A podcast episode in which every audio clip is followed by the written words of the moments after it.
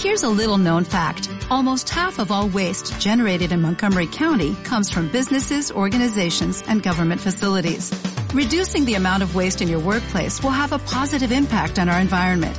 It can also save you money on your disposal costs. Reducing waste and recycling at your business is easy to do and is the law in Montgomery County. Make it your business to recycle right. Learn more at montgomerycountymd.gov slash recycle right or call 311. En el número 288 se dice, ¿cómo deben ser las sanciones en caso de conflicto o de peligro de guerra? Las sanciones de la comunidad internacional son medios sensatos contra los estados que someten a parte de su población o que hacen peligrar la convivencia pacífica de los pueblos. Las finalidades de estas medidas se deben precisar siempre de manera inequívoca. Los organismos competentes de la comunidad internacional, además, deben verificar periódicamente estas sanciones con el fin de valorar objetivamente su eficacia y su impacto real en la población civil. El auténtico objetivo de estas medidas de sanción es allanar el camino para la negociación y el diálogo.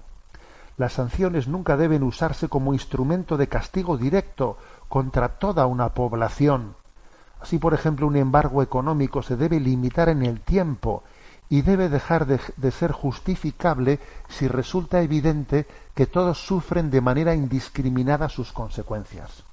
Bueno, este punto de reflexión ¿no? que hace la Iglesia sobre, sobre las sanciones eh, en los conflictos internacionales es interesante y, por cierto, tiene actualidad en los días que vivimos. primero, aquí se dice, sí, las sanciones pueden ser un instrumento eh, moralmente aceptable o incluso necesario, como un método eh, también de, de, intentar pues eh, forzar a la negociación a las dictaduras.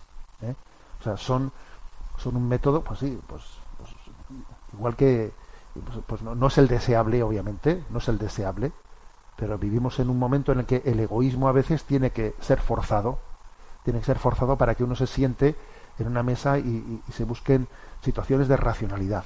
Ahora bien, ahora bien, eso tiene que tener eh, un límite. O sea, por ejemplo, dice cuando cuando las, eh, los boicots, ¿no? Los boicots y las sanciones internacionales, en el fondo lo que están consiguiendo no es doblegar a un gobierno, sino que la gente de ese país sufra. Pues a ver esas sanciones que para, qué sirven, ¿Eh? ¿Para qué sirven las sanciones? ¿A quién a quién están desgastando?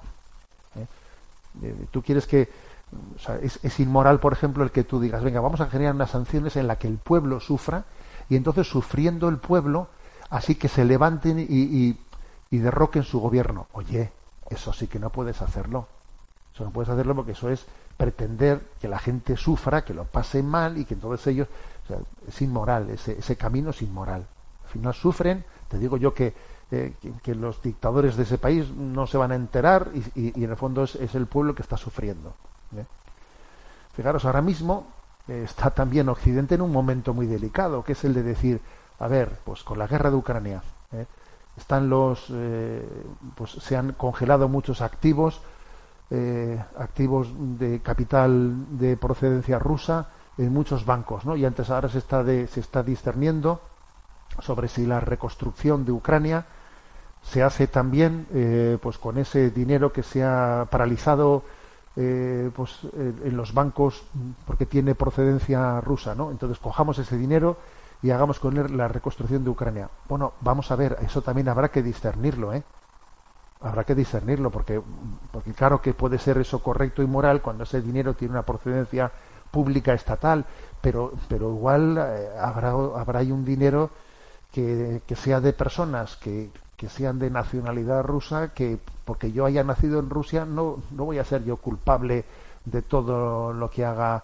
un presidente del gobierno que ha perdido la cabeza. O sea, es decir, también no se puede hacer pagar a las personas que ellas son inocentes de lo que haga su gobierno inmoral. O sea, también ojo, ojo con eso. Tendrá que haber un discernimiento de qué tipo de eh, qué tipo de fondos tienen una procedencia de un tipo o de otro tipo. O sea, no se puede llevar adelante una acción internacional pasando eh, pues por un, por, con un rodillo en el que me da igual, sea quien sea, esto es práctico en este momento y, no discernimos de dónde vienen las cosas. No, es que, es que la ética exige distinguir, exige distinguir y matizar, y matizar, y no meter a todos en el mismo saco.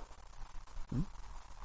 Por eso este punto, 288, cuando dice, ¿no? ¿Cómo deben de ser las sanciones en caso de conflicto, de peligro de guerra? Bueno, se reconoce que existe un derecho, ¿no?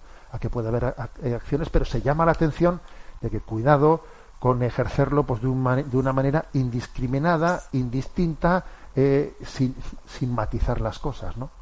Y creo que el ejemplo más, más gráfico es ese que hemos puesto antes, que si hacemos una eh, pues pues un boicot a un país y al final resulta que ese boicot al país lo que hace es que los pobres no tengan medicinas en las farmacias y que no pues entonces a ver ese boicot ¿A, quién le está afectando? ¿Al gobierno o a la gente más humilde? Y pensar que nosotros forcemos eso para que los humildes eh, se tengan, tengan que ser ellos a los que derroquen un gobierno, pues es que es utilizarlos como piedra, eh, es como punta de lanza. Y a los pobres no se les puede utilizar como punta de lanza.